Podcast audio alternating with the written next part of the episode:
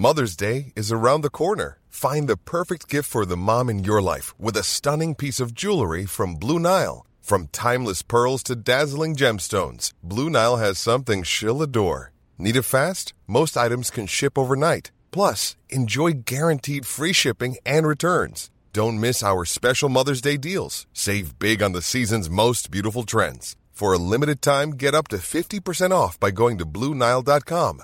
That's BlueNile.com.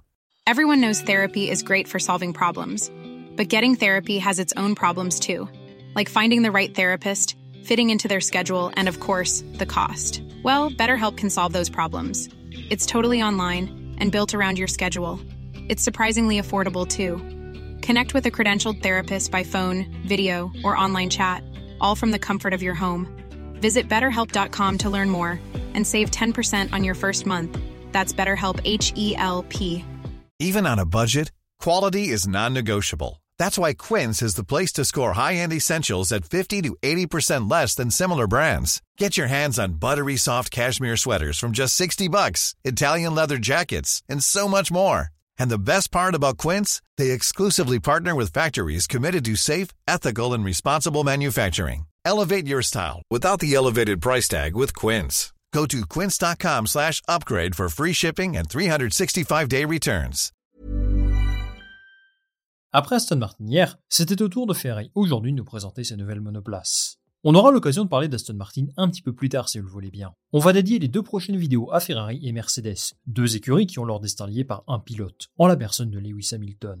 Si Hamilton va débarquer en 2025, Ferrari aborde cette saison 2024 avec un certain vent de fraîcheur. Un renouveau incarné par cette magnifique monoplace, vêtue des couleurs traditionnelles de Ferrari. Le même rouge que l'an dernier, le blanc et surtout le jaune, qui fait une apparition très remarquée à la fois sur la voiture, mais aussi dans les équipements de l'écurie. Bon déjà, on peut se réjouir de ne pas voir autant de fibres de carbone que les autres écuries. Ça aurait été franchement dommage d'un point de vue esthétique. D'un point de vue technique, on ne peut pas en tirer grand chose pour l'instant. Mais Fred Vasseur nous a offert pas mal de détails sur la philosophie mise en place pendant le développement. Il souhaite offrir à Charles Leclerc et Carlos Sainz une voiture plus facile à conduire que celle de l'an dernier, qui a parfois donné de gros mots de tête à leurs pilotes tant elle était imprévisible. Au centre du projet, trois grands axes. Optimiser la performance du groupe moteur, éradiquer tous les problèmes de fiabilité, et enfin limiter la dégradation des pneus. Au-delà de cette livrée, ce qui m'intéresse, c'est d'analyser ensemble nos attentes pour Ferrari cette saison.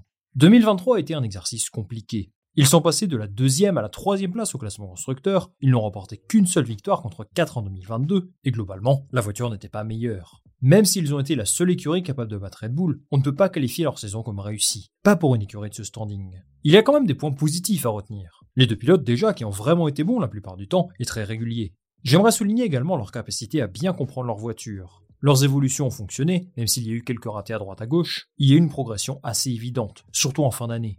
Si l'on regarde par exemple les Grands Prix du Mexique, d'Austin et de Las Vegas, leur voiture était ce qui se faisait de mieux après Red Bull. En qualification, ils étaient au-dessus. Je crois que Leclerc fait 3 pôles positions sur les 5 dernières courses. Ils n'ont pas été loin de les battre à certains moments. Pourtant, Fred Vasseur semble avoir compris que ça ne suffira pas pour battre Red Bull. Dans une interview à Maranello en décembre dernier, il a indiqué que 95% de la voiture va changer. 95%, c'est énorme quand même. Et derrière ce pourcentage se cache en fait une stratégie très claire pour lui. Comme d'habitude, ce que vous avez vu pendant cette présentation ne sera pas ce qui roulera à Bahreïn au moment des essais, et encore moins lors du premier Grand Prix. Ils vont effectuer un nombre incalculable de tests, vérifier que leurs données en simulation coïncident avec ce qu'ils affichent en piste, et réaliser des changements si nécessaire. Le problème numéro un de Ferrari, celui qui hante Fred Vasseur la nuit, c'est la fiabilité. Je ne veux même pas calculer le nombre de points qu'ils ont perdus à cause de ça, mais je peux vous citer quelques exemples. Une panne moteur à Bahreïn, un problème hydraulique au Brésil qui le fait se cracher pendant le tour de formation, des abandons en Autriche et aux Pays-Bas, Sainz qui ne prend pas le départ au Qatar à cause d'un souci au niveau du carburant. En plus de ça, ils ont une disqualification à Austin aussi qui n'est pas 100% de leur faute, mais sans tous ces soucis, ils finissent deuxième au constructeur facile.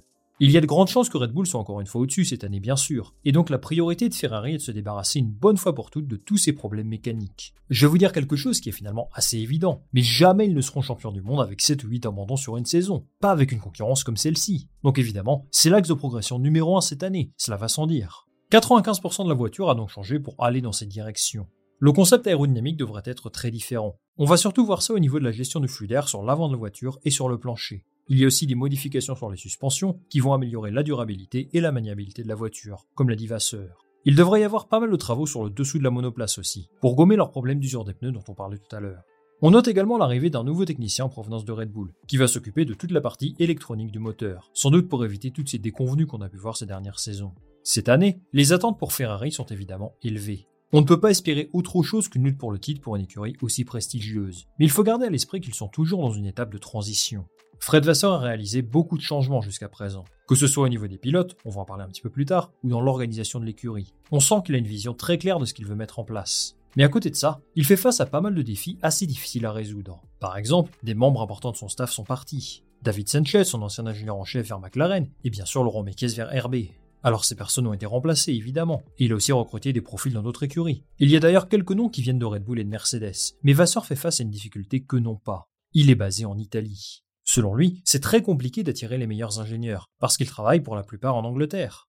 Quitter l'Angleterre pour l'Italie, c'est un changement de vie assez radical, qui nécessite apprendre une autre langue, placer les enfants dans une école internationale, s'éloigner de la famille, trouver un autre emploi pour votre conjoint aussi. Ça peut sembler banal, mais ce sont des difficultés rencontrées par Ferrari par rapport à ses concurrents, et Vasseur estime que c'est un frein à un recrutement plus ambitieux.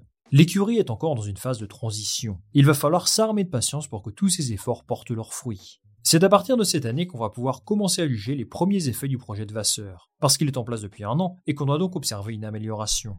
Mais quoi qu'il arrive, quels que soient ses résultats, son mandat sera marqué par un événement en particulier.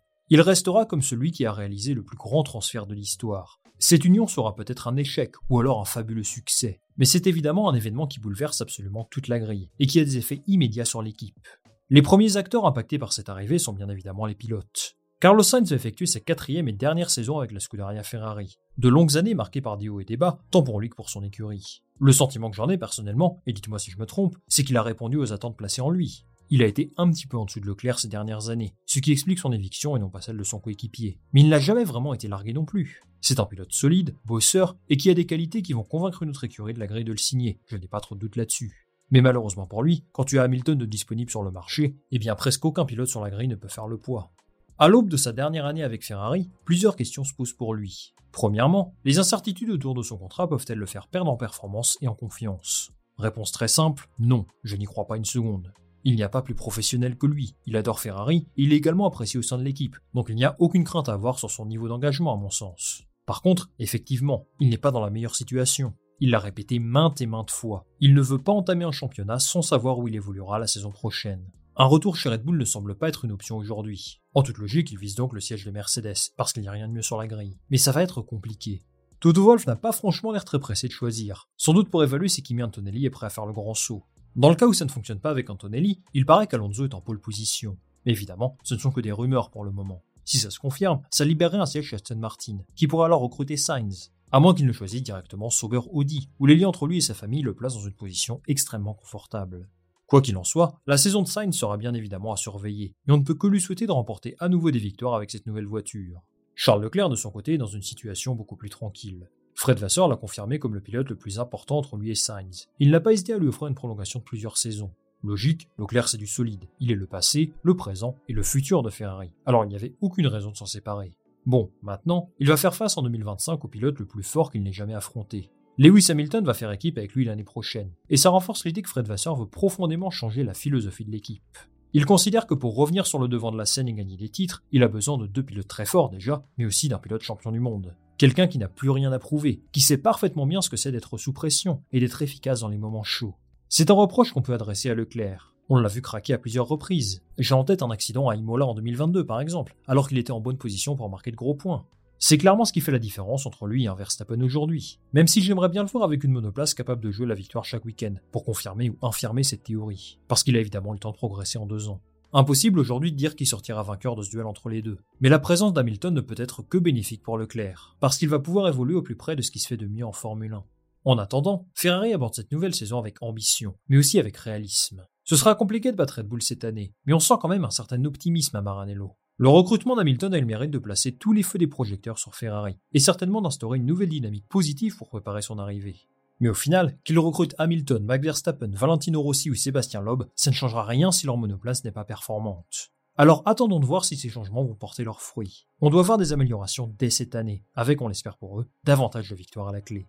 Merci les amis d'être restés jusqu'au bout de cette vidéo. Si celle-ci vous a plu, pensez à liker et à vous abonner pour me donner un maximum de visibilité. Je vous attends en commentaire pour me donner votre avis sur la nouvelle livrée de Ferrari et également vos attentes pour eux cette saison. Moi je lirai tout ça très attentivement.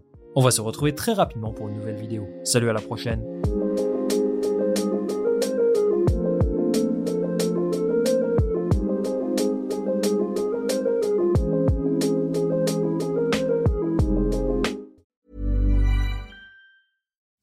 it's Danny Pellegrino from Everything Iconic.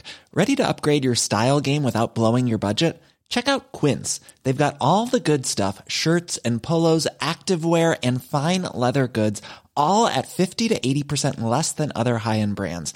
And the best part? They're all about safe, ethical, and responsible manufacturing. Get that luxury vibe without the luxury price tag.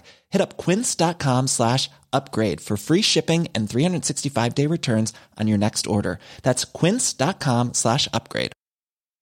Hi, I'm Daniel, founder of Pretty Litter. Cats and cat owners deserve better than any old fashioned litter. That's why I teamed up with scientists and veterinarians to create Pretty Litter. Its innovative crystal formula has superior odor control and weighs up to 80% less than clay litter. Pretty Litter even monitors health by changing colors to help detect early signs of potential illness. It's the world's smartest kitty litter. Go to prettylitter.com and use code ACAST for 20% off your first order and a free cat toy. Terms and conditions apply. See site for details.